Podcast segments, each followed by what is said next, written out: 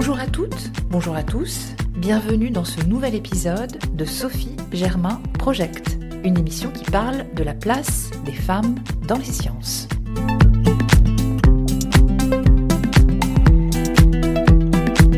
Aujourd'hui, on va parler chiffres, statistiques, données. Je vous vois déjà faire la grimace, mais rassurez-vous, il y en aura peu, le moins possible. Et sachez que ces chiffres nous sont nécessaires, indispensables même. Comment parler de la place des femmes et des filles en sciences si on ne sait pas ce qu'elles représentent au juste? J'ai posé la question à la physicienne Claudine Hermann, qui scrute ces chiffres depuis 25 ans. Claudine Hermann, c'est un petit bout de femme, toujours en mouvement, cheveux courts, pantalon fluide, souliers plats, prête à bondir de son siège dès qu'elle en a l'occasion. Vous voyez le genre. Elle fait partie de cette brillante génération de femmes scientifiques issues de l'école normale supérieure de jeunes filles, comme on disait à l'époque quand l'ENS n'était pas encore mixte. Physicienne, travaillant sur la physique des solides, l'optique et les semi-conducteurs, Claudine Hermann a longtemps enseigné parallèlement à ses activités de chercheuse. En 1992, elle devient la première femme professeure à Polytechnique, 198 ans après la création de cette vénérable école un peu lente à la détente. Cette nomination est un électrochoc pour elle et le début d'une conscience féministe qui ne va plus la quitter. Elle se rapproche alors d'associations de femmes scientifiques et commence à militer.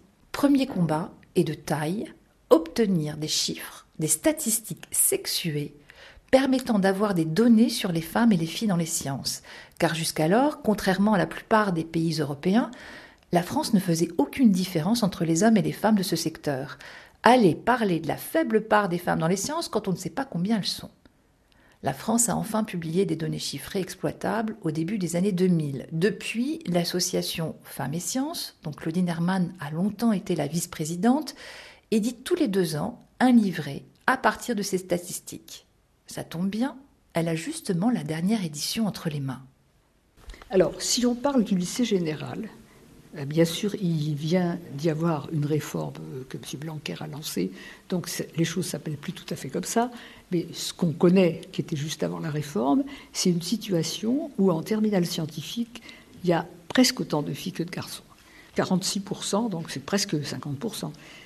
Et, alors, c'est après que ça change, parce qu'une fois qu'on arrive dans les études supérieures, on a des gens qui vont en biologie, c'est une majorité de filles aujourd'hui, plus de filles que de garçons, comme en médecine. Et puis, on a en informatique 10%. Donc, entre les deux, toute une palette. Les mathématiques et la physique sont un peu au milieu, parce qu'il doit y avoir entre 20 et 30% de filles. C'est-à-dire que les pires, c'est le génie électrique, euh, l'informatique, euh, la mécanique. Là, il n'y a presque pas de filles. Et puis, au contraire, tout ce qui touche à la santé, à la vie, il y en a beaucoup. Alors, après, pour quelle raison? D'abord, parce que je pense que les filles attirent les filles. Donc, quand on sait déjà qu'on connaît plein de gens qui ont fait ça, on se dit, bah, pourquoi pas moi? Ça, c'est le, modèle, si vous voulez. Hein. que les, copines l'ont fait, donc je dois pouvoir le faire. Euh, c'est aussi un peu ce que on met dans la tête des jeunes, ce que les profs leur disent, Ouh là là, tu vas vouloir faire ça, tu seras toute seule, ça va être difficile. Bon, alors après, il y a les gens qui ont une vocation très profonde ou, qui ont dans leur famille euh, déjà des relations, etc., qui ont fait des choses un peu exotiques comme ça. Mais sinon, quand on ne sait pas, c'est pas attirant. Parce que se dit, qu'est-ce que je vais aller faire là-dedans? Je pense qu'il y a de ça. Alors, c'est multifactoriel, bien sûr, tout ça. Mais je voulais quand même vous demander si ces chiffres avaient bougé, puisque vous vous y êtes intéressé ah. depuis quand même longtemps. Est-ce que ça évolue dans un sens, dans un autre? Oui. Alors, oui, parce que quand je fais les remises à jour, euh, c'est très rare que ça diminue. Ça augmente presque pas. Hein, c'est-à-dire, euh, par exemple, on va passer de 26% à 27%. Mais c'est pas, on redescend pas. Ça monte tout doucement. C'est très, très, très lent. Donc en fait, euh, si vous extrapolez ce qui se passe là, ça, et puis sur le, pourcentage de femmes chercheurs, par exemple, ça monte tellement, tellement, tellement lentement que vous extrapolez qu'il y aura la parité au CNRS en, 2100 ou des choses comme ça. Donc, euh, comme nous, on ne sera plus là euh, à cette époque-là, on aimerait bien que de notre vivant, il se passe des choses un peu plus dynamiques, on va dire.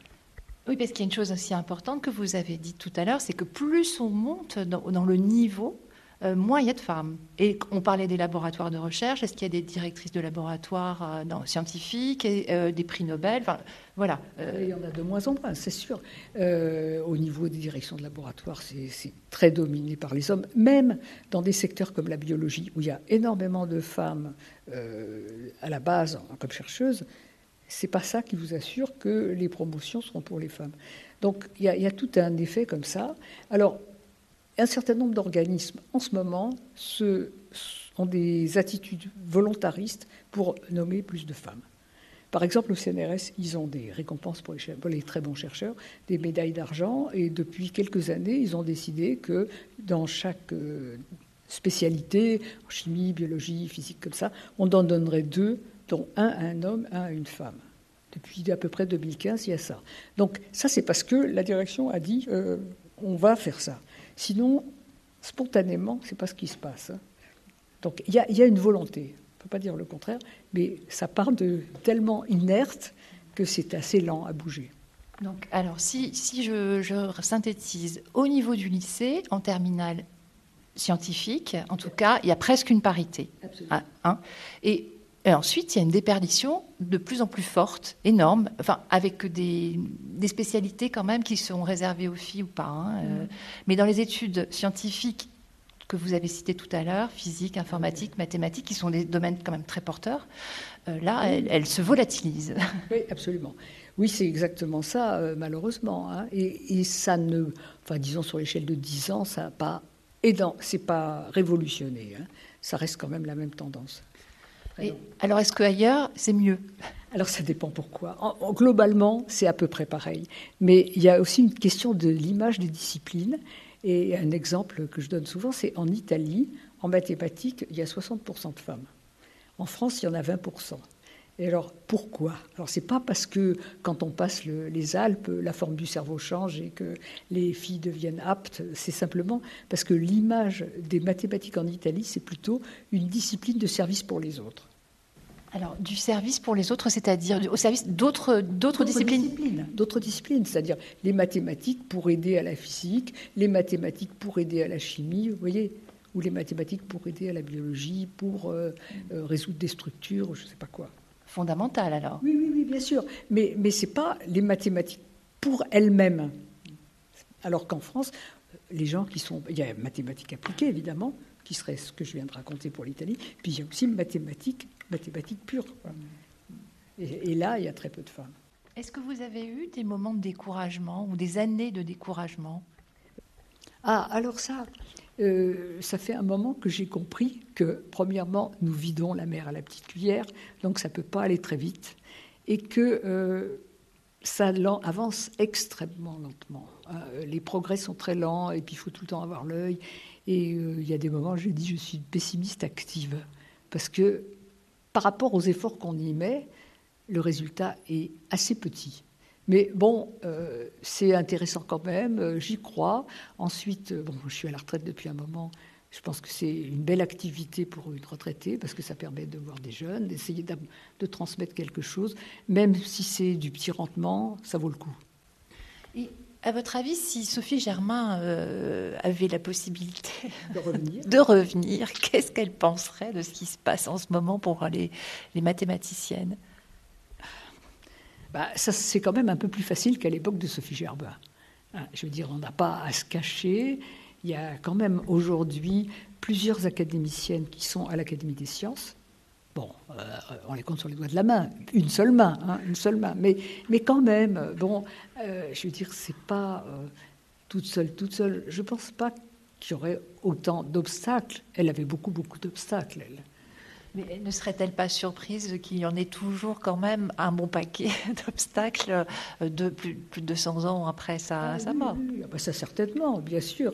Il reste encore, il reste encore des obstacles, mais euh, ce pas des obstacles frontaux. C'est un peu sur, si vous voulez, euh, sur 25 ans, là, parce que ça fait longtemps que je suis là-dedans, on, voit bien que le, discours il est moins brutal qu'avant.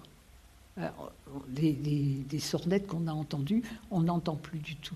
Mais après, quand il s'agit de faire quelque chose, il y a, y a, quand même des obstacles. Hein, sur, sur le, la capacité d'arriver là où on veut. Vous aurez toujours des petits, petits croche-pieds par derrière, mais pas par devant. C'est un peu différent, ce point de vue-là. Et les obstacles invisibles, intériorisés, ne sont pas aussi très difficiles finalement à faire bouger Les freins comme, dont on n'a pas conscience Alors, si vous voulez, euh, je dirais les, les gens sont pas méchants sur le sujet, mais euh, même quand ils croient que c'est bien de promouvoir des femmes, ils ont ça dans un coin de leur tête, et dans un autre coin de leur tête, ils ont les choses importantes. Et le jour où ils doivent prendre une décision, les deux points ne se rencontrent pas. Hein. donc euh, oui, oui, bien sûr, c'est bien qu'il y ait des femmes partout, mais là, il va falloir choisir quelqu'un pour cette responsabilité-là ou pour ce colloque, et on pensera à un homme. Ils ne pensent pas aux deux à la fois. Mais avant, ils n'avaient même peut-être pas la case qui disait c'est bien de penser aux femmes. Donc c'est mieux, mais c'est pas très loin. On n'y est pas encore. C'est un peu lent. C'est un peu lent, mais bon, il y a une petite note euh, optimiste. bien sûr. Non, mais de toute façon, on ne peut que continuer. Hein. Qu'est-ce que on va pas là à un moment donné Non. Et alors, ce qui est formidable à l'association Femmes et Sciences, c'est qu'il y a plein de jeunes femmes qui arrivent. Hein. Donc nous, on, est, on a le temps parce qu'on peut intervenir quand c'est euh, les heures de travail, on y va. Bon, on n'est pas toutes jeunes, mais, mais on a beaucoup de jeunes qui nous euh, rejoignent. Ce qui veut dire que c'est un sujet euh, qui intéresse. C'est un sujet qui intéresse la jeune génération. Il y a beaucoup d'associations qui ont beaucoup de mal à continuer à trouver des nouveaux bénévoles, alors que chez nous, il y en a plein. C'est bien, il y a une relève. Bien, bon, on, va, on va terminer sur cette jolie note. Je vous remercie beaucoup. Je vous en prie, c'était un plaisir. Pour nous aussi, ce fut un plaisir de rencontrer Claudine Hermann, une femme scientifique de premier plan, féministe en sciences, comme elle dit, depuis 25 ans, toujours sur le pont, qui s'apprêtait quelques jours après notre entretien à tenir le stand Femmes et Sciences dans un salon des métiers à Paris. Voilà, c'est la fin de ce podcast consacré à la place des femmes dans les sciences. Désormais, on dispose de données chiffrées et l'on sait de quoi on parle et de quoi on va continuer à parler. Alors à bientôt pour ce nouvel épisode de Sophie Germain Project.